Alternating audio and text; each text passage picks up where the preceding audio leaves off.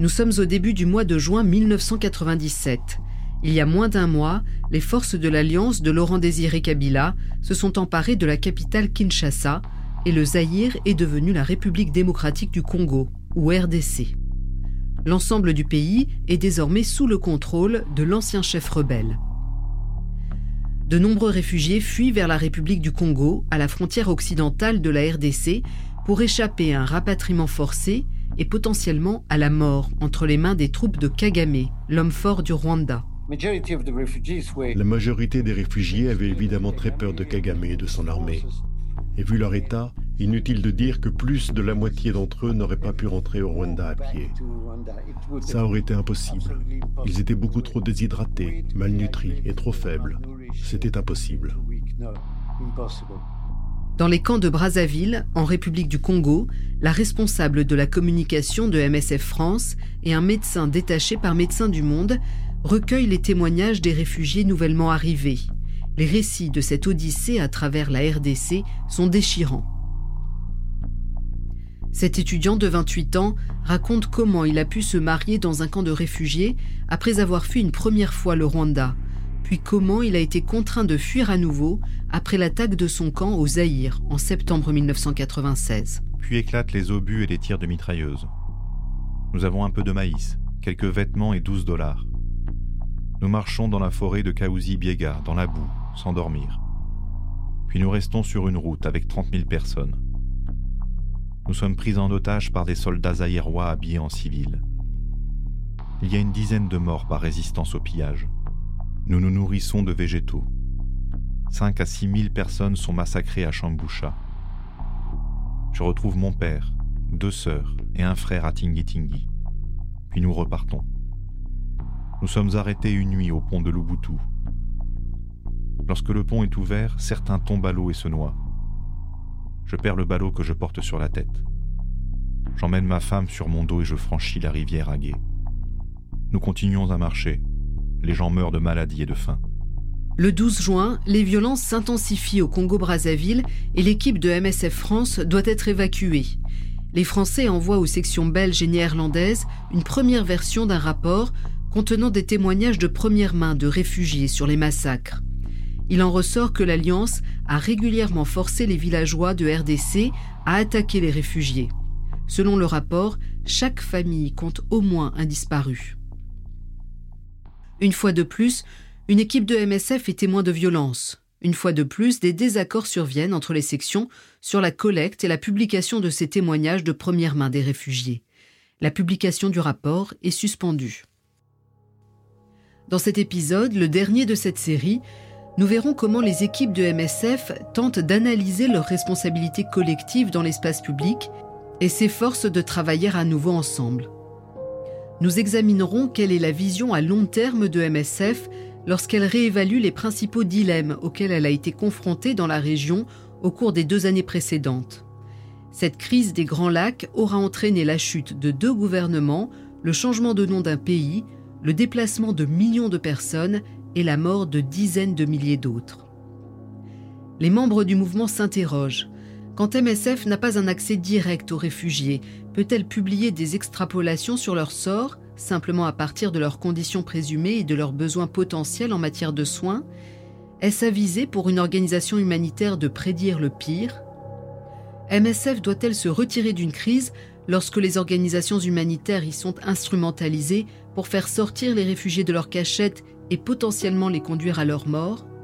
Ou bien MSF doit-elle poursuivre ses opérations et dénoncer cette réalité dans l'espoir de prévenir les massacres, même si cela peut mettre en danger les équipes et les autres opérations. Enfin, MSF doit-elle participer au rapatriement forcé de réfugiés dans leur pays ou au contraire demander qu'ils demeurent dans des camps de réfugiés hors du pays alors même qu'aucune des deux options ne garantit la sécurité des personnes qu'ils tentent de protéger? Je suis Asia Chiab de MSF. Vous écoutez le podcast Prise de parole publique de Médecins sans frontières, la traque et le massacre des réfugiés rwandais au Zaïre. Épisode 8 Les leçons à tirer des rétrospectives. Nous arrivons maintenant à un moment où 500 000 réfugiés cambodgiens, 500 000 civils massés le long de la frontière, risquent d'un jour à l'autre d'être repoussés. Alors que des centaines de personnes se faisaient massacrer en direct, on nous expliquait que tout allait bien. C'est du révisionnisme en temps réel, c'est un mensonge absolument monstrueux. C'est une politique délibérée, systématique, planifiée d'extermination. Vu la non-efficacité de cette aide, de facto, ça entraîne une élimination physique de ces réfugiés. Un hôpital qui soigne des gens est un endroit qu'on ne doit pas bombarder. Even war has rules. Pour les sections de MSF impliquées dans la crise de la région des Grands Lacs, le début de l'année 1997 a été éprouvant. La décision de dénoncer l'utilisation de MSF comme appât humanitaire, les preuves concernant les fausses communes, les violations des droits humains et le dilemme autour du soutien au rapatriement des réfugiés au Rwanda ont érodé la confiance entre les sections de MSF. MSF France est accusé d'avoir organisé la fuite de rapports dans la presse internationale, tandis que MSF Hollande est accusé d'avoir dissimulé des preuves sur l'utilisation des équipes de MSF comme appât pour attirer les réfugiés hors des forêts. Le chemin de la prise de parole publique a été long et parfois périlleux. En juin 1997, après des discussions avec l'équipe de MSF France, la section belge de Kinshasa souhaite que MSF cesse de recueillir les récits de témoins oculaires dans la région des Grands Lacs. Elle veut que ce recueil soit sous-traité à ce qu'elle qualifie de personnes fiables. Le responsable de programme de MSF Belgique maintient son refus de transmettre à MSF France des informations sur le sort des réfugiés de la zone de Bandaka dans l'ouest de la RDC où les massacres se poursuivent. Il invoque la perte de confiance en la section française après ce qu'il considère comme plusieurs violations des règles. Le débat se poursuit entre les différentes sections pour savoir quand et où doivent se faire les déclarations publiques. La diffusion du rapport sur les récits des témoins oculaires prend rapidement le même chemin que celle du rapport Chabunda. Les tensions atteignent de nouveaux sommets entre les différentes sections et la confiance est encore plus érodée. Le 13 juin, lors du conseil d'administration de la section française, le président de MSF France propose d'organiser un atelier de travail avec les autres sections de MSF. Il s'agit d'essayer de trouver une solution à la question de la collecte des récits de témoins oculaires et à la manière dont on aborde ce processus. Or, il ne faut pas passer à côté de questions essentielles. Le témoignage met-il en danger les missions Est-il source de récupération politique? Met-il en danger les populations? Il est bien entendu difficile de l'intégrer dans des crises complexes comme celle des Grands Lacs. Mais l'ouverture à la problématique se fera peut-être davantage par l'exposé de cas que par des déclarations ou des exposés théoriques, en travaillant sur une matière pour en sortir des enseignements communs et une culture commune. Après de nombreux échanges entre les sections, les présidents et les directeurs généraux des cinq centres opérationnels tombent d'accord sur une diffusion confidentielle du rapport à trois organisations de défense des droits humains, à la condition que MSF ne soit pas cité comme la source de l'information. Pendant ce temps, le Washington Post fait état du massacre des réfugiés perpétré par les rebelles de l'Alliance quelques mois plus tôt à KCC, un des villages situés le long de la ligne de chemin de fer dans l'est de la RDC. Ce hameau de huttes en paille et en terre, mêlé au cœur de la vaste forêt tropicale du Congo, abrite un sombre secret. À la mi-avril, poussés par les officiers de l'armée loyale au chef rebelle Laurent Kabila, ses habitants se sont rués à l'intérieur d'un camp, abritant en majorité des réfugiés rwandais, massacrant à coups de hache et de lance les groupes d'hommes, de femmes et d'enfants. Les hommes Hutus armés se sont défendus. Mais le lendemain, les troupes rebelles de Laurent Kabila sont arrivées, et selon les survivants et les habitants du coin, ont massacré la communauté des 55 000 réfugiés pendant sept heures, ouvrant largement le feu à l'intérieur du campement situé dans un bosquet de palmiers qui ceinture une route forestière défoncée. De nouveau, les villageois se sont joints au combat, brandissant lances et machettes contre les réfugiés. Les habitants et les réfugiés survivants disent que des centaines de personnes ont été tuées. Nombre d'entre elles sont enterrées dans une fosse commune, 500 mètres plus loin, au bout d'un chemin boueux qui est maintenant gardé par des soldats de Kabila. Et de nouvelles révélations s'en suivent. Ainsi, le 19 juin, le Washington Post à nouveau publie. Selon des sources occidentales et congolaises, le nouveau président du Congo, Laurent Kabila, a demandé aux responsables locaux d'en faire le moins possible pour aider l'enquête des Nations Unies sur les éventuels massacres commis par ses soldats. Ces mêmes sources affirment que Kabila et le nouveau gouvernement subissent une pression intense de la part des responsables de la sécurité rwandais et ougandais pour bloquer l'enquête des Nations Unies. Les forces de sécurité rwandaises et ougandaises ont participé de manière conséquente au soulèvement armé de Kabila contre le président Mobutu Sese Seko qui a fui en exil le 16 mai. Les sources affirment qu'en échange de leur aide pour renverser Mobutu, Kabila a été obligé de donner un coup de main à leurs troupes pour abattre des milliers de réfugiés Hutus qui vivaient au Zaïre depuis 1994.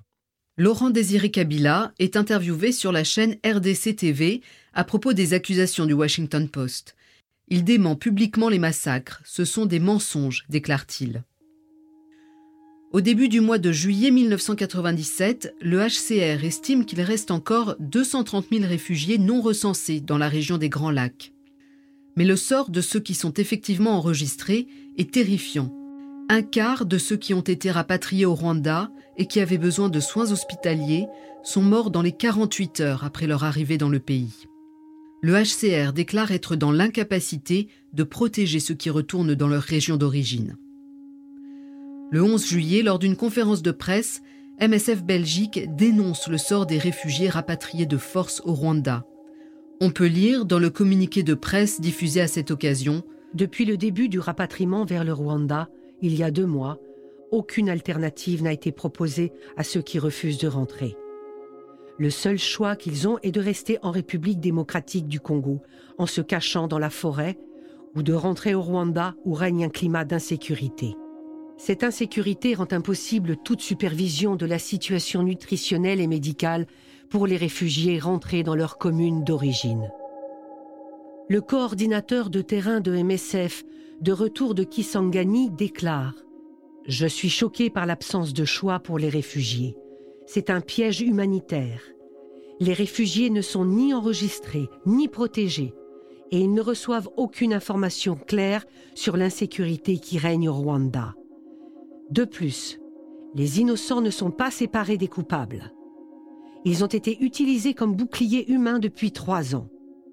Rien n'est fait qui puisse leur donner un peu d'espoir pour l'avenir. Le quotidien belge Le Soir reprend l'information et d'autres sections de MSF transmettent également le message aux médias. Le 12 juillet 1997, la Commission des droits de l'homme de l'ONU publie son rapport préliminaire sur le massacre des réfugiés dans l'est du Zaïre. Selon ses auteurs, les massacres commis peuvent être qualifiés de crimes contre l'humanité ils conseillent à leurs successeurs d'enquêter sur une probable planification et la mise en route d'un génocide. Mais la mission de leurs successeurs en RDC est déjà entravée par le nouveau gouvernement congolais. Une semaine auparavant, Kabila a forcé l'ONU à retirer de l'équipe des enquêteurs Roberto Garreton, le rapporteur spécial mandaté par la Commission des droits de l'homme. Depuis son arrivée dans le pays, il y a seulement trois semaines, l'équipe voit son travail sans cesse entravé, le gouvernement de Kabila exige désormais que l'enquête de l'ONU porte également sur les crimes commis par Mobutu lorsqu'il était président du Zaïre. Au cours des mois suivants, les responsables des sections de MSF se réunissent régulièrement pour définir de nouvelles façons de travailler ensemble. Au mois de juillet, ils se retrouvent tous à Bruxelles pour évaluer l'action de leur organisation en Afrique centrale. Aucune décision n'est formellement prise et l'accent est plutôt mis sur le recensement et l'inventaire des activités. La réunion est considérée comme un succès et les équipes recommencent à travailler ensemble. À la mi-juillet, les récits des témoins oculaires recueillis au Congo-Brazzaville sont finalement publiés dans le quotidien français Le Monde. MSF avait initialement annulé leur publication suite à des désaccords entre les sections. Cette fois-ci, les informations sont attribuées uniquement à Médecins du Monde, même si MSF a participé à leur collecte. Ces témoignages sont également envoyés à la commission d'enquête des Nations Unies, à Human Rights Watch et à Amnesty International. En août, la commission d'enquête de l'ONU commence enfin ses recherches sur les violences qui ont affecté l'Est de la RDC la Commission fait démarrer son enquête aux événements de mars 1993 plutôt qu'au lancement de l'offensive de l'Alliance à l'automne 1996. Mais elle n'a reçu aucune garantie quant à la liberté de mouvement de ses enquêteurs, ni sur la confidentialité des récits de témoins oculaires recueillis. Les enquêteurs de l'ONU sont dans le pays depuis près de deux mois déjà, Mais le nouveau régime congolais de Kabila les empêche de se déplacer et de rencontrer les témoins. Le 4 septembre, l'ONU dénonce à nouveau les obstacles permanents placés sur le chemin de son équipe. Du côté de MSF, on progresse un peu plus sur le front diplomatique. Les événements dramatiques du camp de Kisangani amènent les différentes sections à condamner unanimement ces faits dans un communiqué de presse. Hier, plus de 600 réfugiés rwandais et burundais ont été expulsés du camp de Kisangani. Ils ont été embarqués de force dans plusieurs avions et débarqués à Kigali. Ces personnes se trouvaient sous la protection du Haut Commissariat aux réfugiés des Nations Unies. Les organisations humanitaires n'ont pourtant rien pu faire pour empêcher ce rapatriement forcé de réfugiés, ayant clairement signifié leur désir de ne pas retourner au Rwanda ou au Burundi. Le HCR étant dans l'incapacité de remplir son mandat, ces personnes se trouvent totalement dénuées de protection. MSF soutient le HCR dans sa condamnation officielle des événements d'hier. Les événements d'hier, prévisibles sur base des déclarations des autorités locales, risquent fortement de se répéter dans d'autres localités où se trouvent des réfugiés, alors que la commission d'enquête des Nations Unies s'apprête enfin à commencer ses travaux.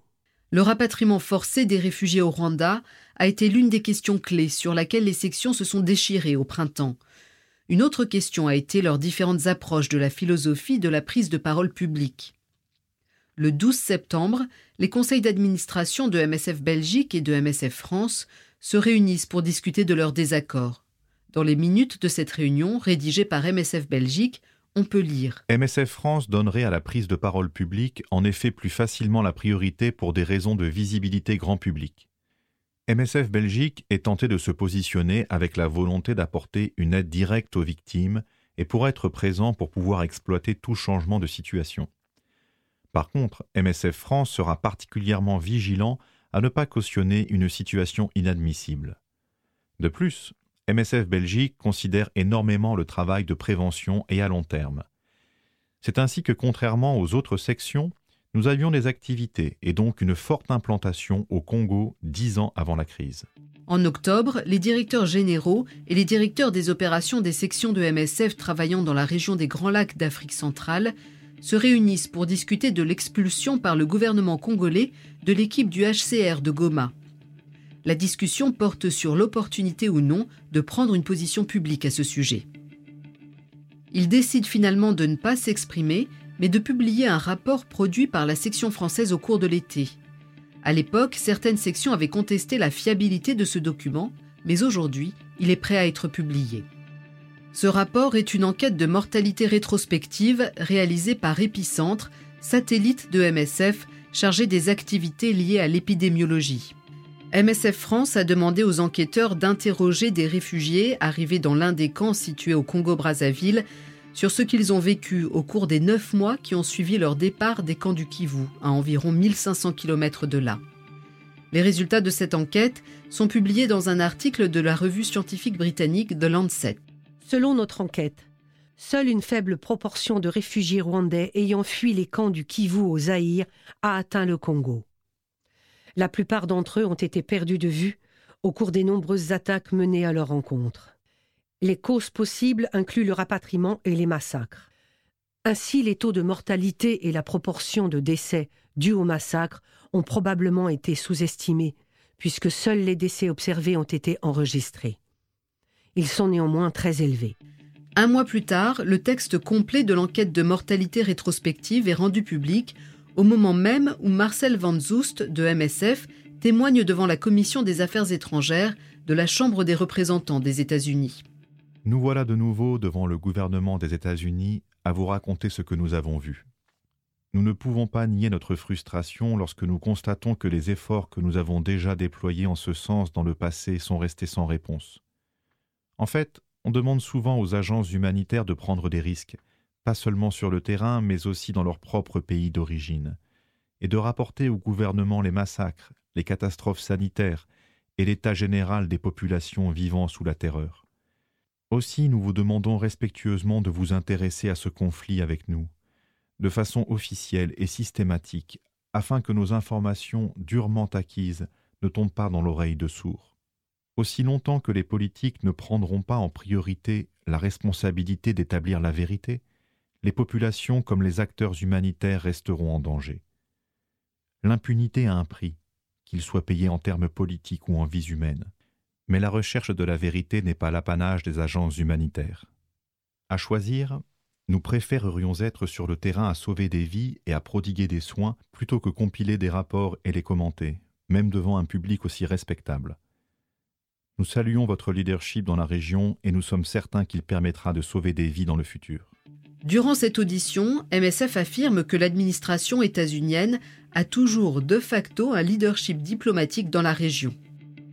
Cette implication dans la crise a déjà été mise en évidence durant l'été dans un rapport de l'Organisation américaine de défense des droits humains, Physicians for Human Rights ou PHR. Ces derniers ont accusé l'armée américaine de fournir une assistance technique à l'armée patriotique rwandaise qui ensuite a soutenu l'alliance de Kabila en RDC. Selon le New York Times, les enquêteurs de PHR ont déclaré lors d'une autre audience devant la Chambre des représentants que les troupes rwandaises avaient reçu une formation intensive des forces américaines en matière de contre-insurrection. Des responsables du département d'État ont affirmé, eux, que la formation se limitait au domaine de la justice militaire, du rôle de l'armée dans une démocratie et au respect des droits de l'homme, tandis qu'un autre responsable a nié l'engagement des États-Unis dans toute formation anti-insurrectionnelle. De son côté, le quotidien français Libération écrit Le médecin néerlandais Marcel Van Soest a fait état de l'impression que l'investigation sur ces violations des droits de l'homme à grande échelle embarrassait l'administration Clinton. Il a également accusé l'ambassadeur américain en poste Rwanda de désinformation délibérée pour avoir nié à l'automne dernier qu'au moins 300 000 réfugiés Hutus fuyaient vers l'ouest les camps sous attaque. Le directeur général de MSF Belgique, Eric Gomard. Je pense qu'ils ont très bien caché l'implication américaine dans cette opération. On ne voyait aucun drapeau américain nulle part. Mais je me souviens avoir vu des avions C-130 en allant à l'aéroport. J'ai engagé la conversation avec certains des pilotes en prétendant que je cherchais des informations. Ils avaient un très fort accent américain, mais ils ne portaient pas d'uniforme militaire. Inutile de dire qu'à cette époque, les forces de Kabila ne disposaient pas d'avions C-130. Donc les Américains ont soutenu l'avancée de l'AFDL vers Kinshasa en aidant à transporter les troupes. Ils étaient clairement engagés du côté de Kabila, mais je ne les ai pas vus participer au moindre vol de rapatriement. Évidemment, ils n'ont fait qu'une déclaration. Sept mois plus tard, en avril 1998, un nouveau coup dur est porté aux enquêteurs des Nations Unies dans l'est de la RDC. Le New York Times rapporte ainsi l'événement. Selon des responsables, le secrétaire général Kofi Annan a décidé de retirer du Congo l'équipe d'enquêteurs sur les droits de l'homme des Nations Unies après des mois de harcèlement et d'obstruction à leur travail.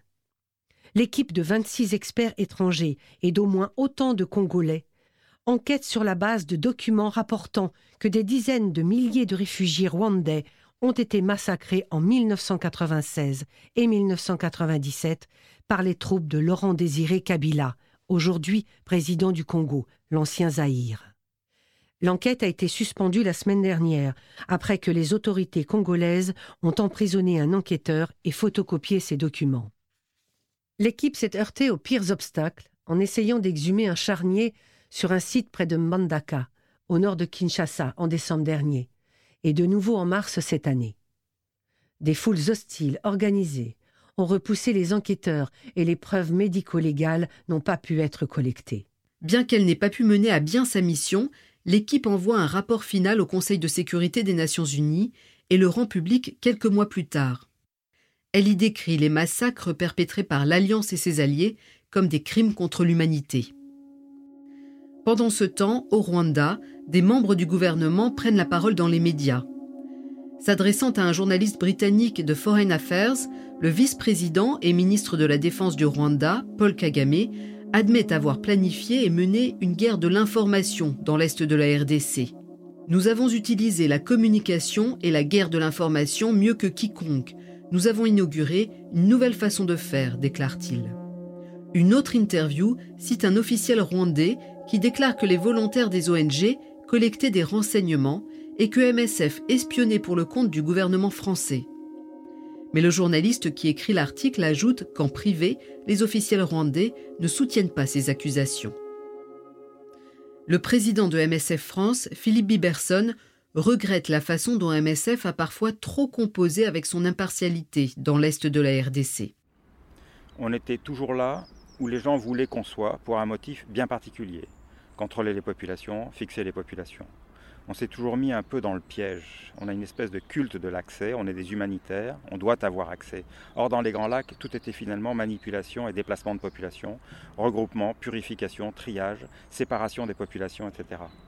On faisait là où on nous disait de faire. Je pense qu'on a eu sans arrêt des sursauts en disant non.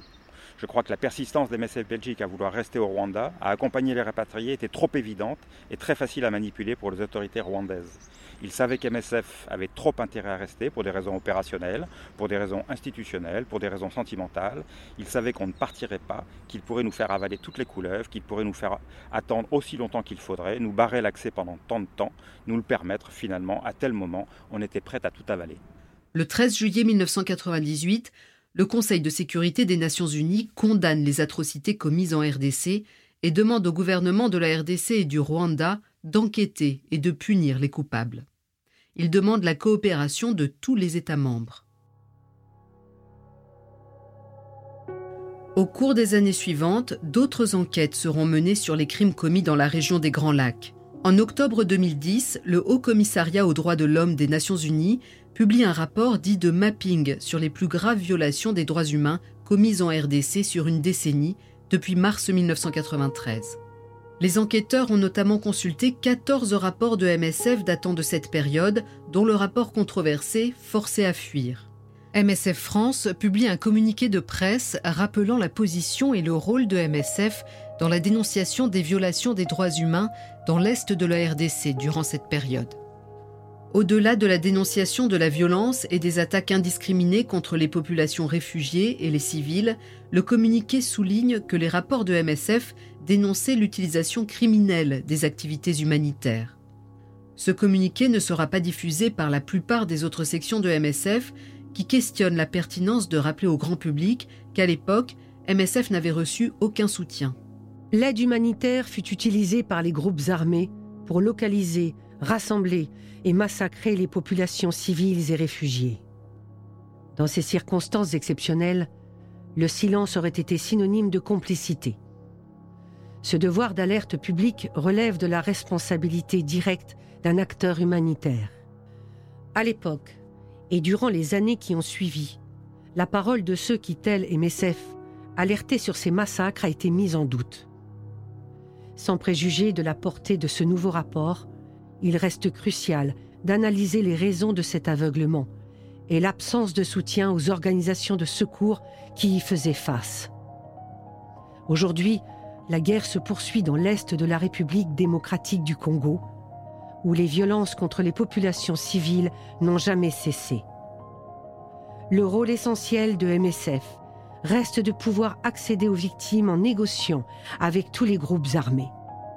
Pour ce faire, l'organisation ne peut être perçue comme témoin à charge dans des procédures judiciaires, ce qui mettrait en péril ses actions et ses équipes.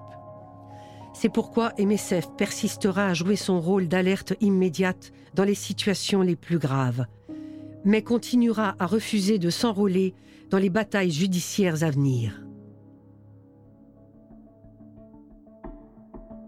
Le podcast Les prises de parole publiques de MSF, la traque et le massacre des réfugiés rwandais au Zaïre est basé sur l'étude de cas Traque et massacre des réfugiés rwandais au Zaïre-Congo 1996-1997, écrite par Laurence Binet.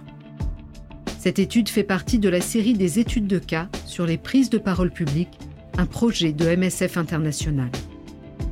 Cette série de podcasts est produite et réalisée par Andrea Ranchcroft, direction éditoriale Nancy Barrett, Laurence Binet, Martin Saulnier et Rebecca Golden-Timsar. Production Aurélie Baumel. Narration Asia Chiab. Lecture des extraits Isabelle Ferron et Stéphane Debrune. Voix off Christian Venot. Montage et illustration sonore Benoît Raffen. Musique Lost Harmonies et Peter Sandberg.